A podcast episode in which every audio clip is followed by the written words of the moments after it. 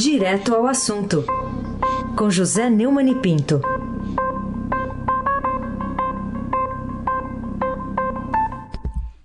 Oi, Neumann, bom dia. Bom dia, Carolina Ercolim, Bárbara Guerra, Almirante Nelson e o seu pedalinho.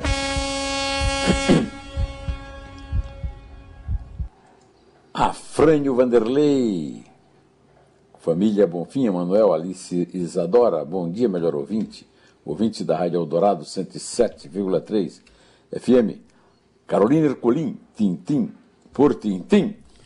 Vamos começar pelas razões que deve ter o senador Flávio Bolsonaro para apelar para a censura né, proibida pela Constituição e assim evitar de sabores pessoais no inquérito do Ministério Público Estadual sobre desvios de verbas públicas em seu gabinete lá na Alerj, no Rio. A juíza Cristina Serra Feijó, que não se perca pelo primeiro sobrenome, né, da 33ª Vara Civil do Tribunal de Justiça do Rio, proibiu a TV Globo de exibir qualquer documento ou peça das investigações sobre o esquema de peculato, que é desvio de dinheiro público para fins privados, corrupção passiva, é, é, organização criminosa e lavagem de dinheiro no gabinete do senador Flávio Bolsonaro, quando era deputado estadual na Assembleia Legislativa do Rio, na LERJ. Ela atendeu a um pedido de um eliminado dos advogados Rodrigo Roque e Luciana Pires, que defendem o senador. Eu assumo aqui é, duas defesas é, da liberdade de expressão. Uma de Marcelo Resto, presidente da Associação Nacional de Jornais, que soltou uma nota dizendo que qualquer tipo de censura terminantemente vedada pela Constituição e, além de atentar contra a liberdade de imprensa, cerceia o direito da sociedade de ser livremente informada. Isso é ainda mais grave quando se tratam de informações de evidente interesse público. A NJ espera que a decisão inconstitucional da juíza seja logo revogada pelo próprio Poder Judiciário. Paulo Jerônimo, da Associação Brasileira de Imprensa, disse, escreveu numa nota: parece estar se tornando praxe no país a censura à imprensa, tal como existia no tempo da ditadura militar e do ato 5. O, o senador Flávio Bolsonaro apela para a censura porque não tem outro refúgio e porque sabe que no, no, no judiciário a juízes bolsonaristas que julgam não pela Constituição, pelas leis, mas pelo sobrenome do réu. E o Parva ainda comemorou a censura nas redes sociais. É uma estupidez, porque a censura, como a própria ditadura é, a que se viu, é, eles, elas morreram. É uma rima que morreu. E mais dia menos dia, como prevêem os, as notas que eu li aqui, ela vai cair. Essa, essa senhora vai, ser, vai ter a sua sentença é, corrigida e enquadrada na Constituição. Carolina Ercolim, tintim por tintim. E você acredita que as denúncias sobre peculato, corrupção, lavagem de dinheiro e organização criminosa no gabinete do vereador Carlos Bolsonaro na Câmara do Rio são graves ou passam, não passam né, de implicância de interesse meramente político da oposição? Carolina, segundo o Ministério Público do Rio, 11 servidores do gabinete do vereador do Rio, Carlos Bolsonaro, que nunca vai à Câmara, trabalha lá em Brasília, chefiando o gabinete do ódio, são investigados como supostos funcionários fantasmas, tendo recebido desde 2001 7 milhões de reais em salários, segundo divulgação da, da Globo News. Um deles, o cabeleireiro Márcio Gerbatim, devolveu tudo o que recebeu. Quer dizer, seria o peculato em sua forma mais perfeita, um verdadeiro recorde. Né? E esse valor aí nem foi corrigido pela inflação, aparece num documento da investigação sobre Carlos em andamento lá no Ministério Público do Rio, tratando dessa suposta prática do crime que ocorre quando um funcionário público desvia verbas para uso próprio. Guilherme Hudson recebeu quase um milhão e meio em 10 anos. Segundo o Ministério Público, ele dirigia todos os dias até outra cidade para levar a mulher para estudar num percurso que totalizava cinco horas. Que hora ele ia para a Assembleia? O Ministério apura é, em que momento ele atuava para Carlos na viagem para deixar a mulher na escola. A mulher, Ananda Hudson, também recebeu 117 mil em um ano, em cinco meses, e não há notícia de que tenha trabalhado, mas era servidora lá no gabinete do Carlos. O Hudson disse que era assessor jurídico e fazia análise da constitucionalidade de projetos de lei apresentados. Ele afirmou também ter trocado poucos e-mails com Carlos e que não guardou documentos da época em que esteve vinculado ao gabinete. O Hudson assumiu a chefia do gabinete depois da saída de Ana Cristina Siqueira Vale, prima dele e ex-mulher do presidente Jair Bolsonaro. Ana Cristina recebeu 670 mil em, em salários. Acho que a Câmara do Rio pode dar o título ao Carlos Bolsonaro de o melhor enteado. Ele que derrotou a mãe na eleição para a Câmara para atender o pai, empregou a madrasta. E em 28 anos, o clã Bolsonaro nomeou 102 pessoas com laços familiares. Ô, Carolina, é isso que é nova política, Carolina? Nepotismo na veia. Bom, vamos para a próxima pergunta aqui. O Supremo Tribunal Federal. O que, ao seu ver, terá motivado o presidente da Câmara, Rodrigo Maia, a prestar homenagens ao presidente do Supremo Dias Toffoli por ocasião de uma substituição no cargo por Luiz Fux, Tá mais para a justiça? Tá mais para a camaradagem? É, está mais para a confissão. É uma confissão do pacto dos presidentes de três poderes, da preservação é, de uma casta que se dá o luxo de pegar dinheiro do contribuinte, usar em, em benefício próprio e depois recorrer à justiça para é, ter é, uma censura a seu favor. No caso do Dias Toffoli foi até pior do que censura. Né? O Dias Toffoli é, suspendeu em decisão monocrática, a pedido do advogado Frederico Assef, que terminou protagonizando aí, coisas que ainda parece que vai protagonizar mais, com movimento de muito dinheiro, tanto dele no seu escritório, quanto da ex-mulher Cristina Bonner na sua empresa, né?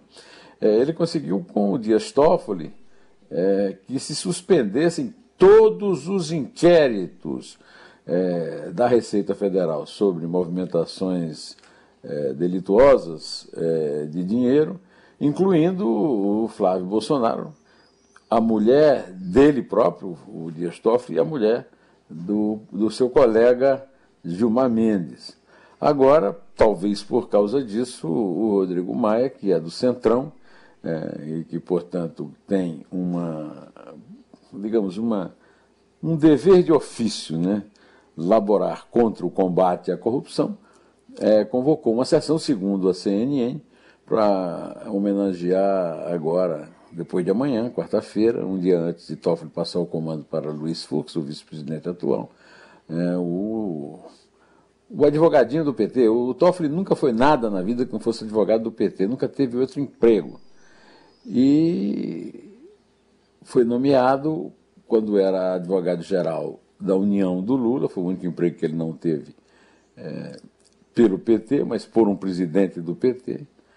E agora e, o, o, o, Rodrigo Maia está confessando o pacto dos três poderes de autopreservação e dando uma banana para o público pagante. Não é a primeira, não será a última, mas é de lascar Carolina Ercolim, tintim por tintim. Vamos então, já que a gente está na editoria É de Lascar, vamos falar sobre essa manchete do Estadão de hoje, que traz a seguinte mensagem: Congresso perdoa um bilhão de reais em dívidas de igrejas. Quais os motivos desse excesso de generosidade né, feito pelos parlamentares, que agora está na mão de uma decisão do próprio presidente da República?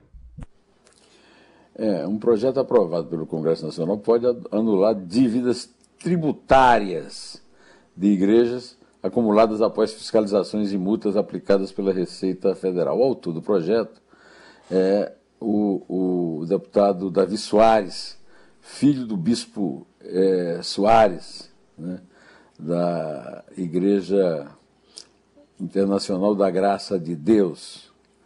É, essa igreja tem uma, uma dívida de 37 milhões e 8 mil reais inscritos na dívida ativa da União, além de outros débitos milionários ainda em fase de cobrança administrativa pela Receita. O, o, repórter do Estadão que fez essa reportagem né, é, chegou à conclusão de que essas dívidas totais né, é, chegam a um bilhão, a quase um bilhão. Agora o texto aguarda a sanção ou o veto do presidente Jair Bolsonaro. Se aposta alguma coisa, Carolina, eu aposto que ele não, não, não, não veta. É por isso é, que eu apoio o projeto que afinal foi derrotado no Tribunal Superior Eleitoral, do ministro Edson Fachin, do abuso de poder religioso.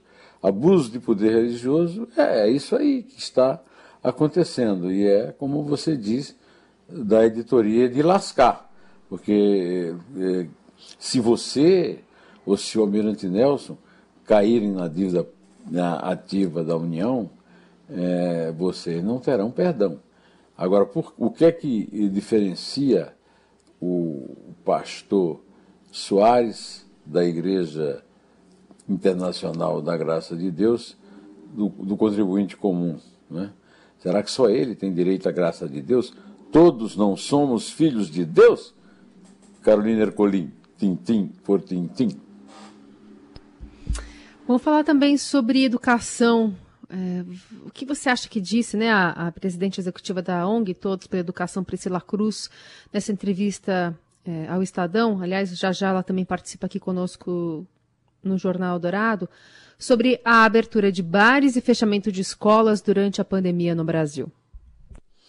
Em reportagem de Renata Cafardo, Priscila Cruz, que se tornou a maior liderança da educação no terceiro setor nos últimos anos, enxerga um futuro triste para um país há quase seis meses com escolas fechadas e sem previsão de abertura em breve. Segundo ela, que vai dar entrevista, como você disse, daqui a pouco, aí ao vivo vocês, né? O Brasil vai pagar um preço muito alto por escolher abrir bar antes de escola, e eu diria mais, né, abrir shopping, porque a lógica disso aí é muito simples. É, os é, donos de, de negócios têm todos os direitos do mundo de, de reclamar da crise da, da economia, mas tem também muito lobby com os governantes. Então abrem os bares, abrem os shopping centers. Mas a criança pobre que não tem linha de, de internet, que não tem computador em casa, essa criança não tem ninguém para defendê-la.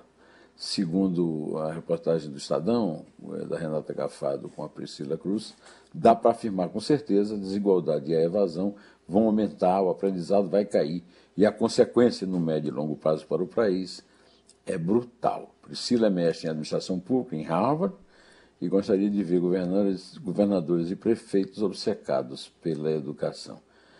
Carolina Ercolim, tintim por tintim. E por falar em prefeito. Já convido o nosso ouvinte. É, por falar em prefeitos, só queria convidar o nosso ouvinte para, se quiser fazer alguma pergunta para a Priscila, quiser, enfim, participar desse debate, pode mandar mensagem para cá a partir de agora, que a gente já redireciona para a entrevista logo mais na faixa das oito. Mas por falar em prefeito, o que, que você destaca no quarto vídeo da série Neumann Entrevista, que circula desde ontem no seu blog, no Estadão, com o candidato a prefeito de São Paulo, André Matarazzo. O candidato do PSD à Prefeitura de São Paulo, André Matarazzo, é, recorre a seu currículo de serviços prestados ao município de maiores orçamento e população no Brasil, como subprefeito da Sé, secretário de subprefeituras e vereador, tendo sido ainda secretário de Cultura do Estado. Orgulha-se, por isso, de conhecer minuciosamente os problemas da cidade, do município, e de apresentar um elenco de propostas para todos eles com o trabalho que realizou na Câmara e nas gestões de Zé Serra e Gilberto Kassab. É a quarta entrevista da série Neumann Entrevista no canal do José Neumann Pinto no, no YouTube.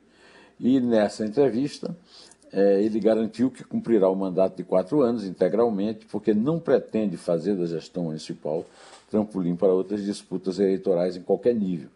Para André Matarazzo, uma vitória eventual de sua chapa puro sangue, com a deputada Marta Costa de vice, será o ápice de sua carreira, pois aos 63 anos pretende retirar-se da vida pública e gozar merecido descanso após o cumprimento integral da missão. Depois, nas próximas semanas, nos próximos fins de semana, estarei entrevistando outros candidatos. É, pronto, Carolina, podemos contar? Vamos lá. É três. É dois. É um. Pé.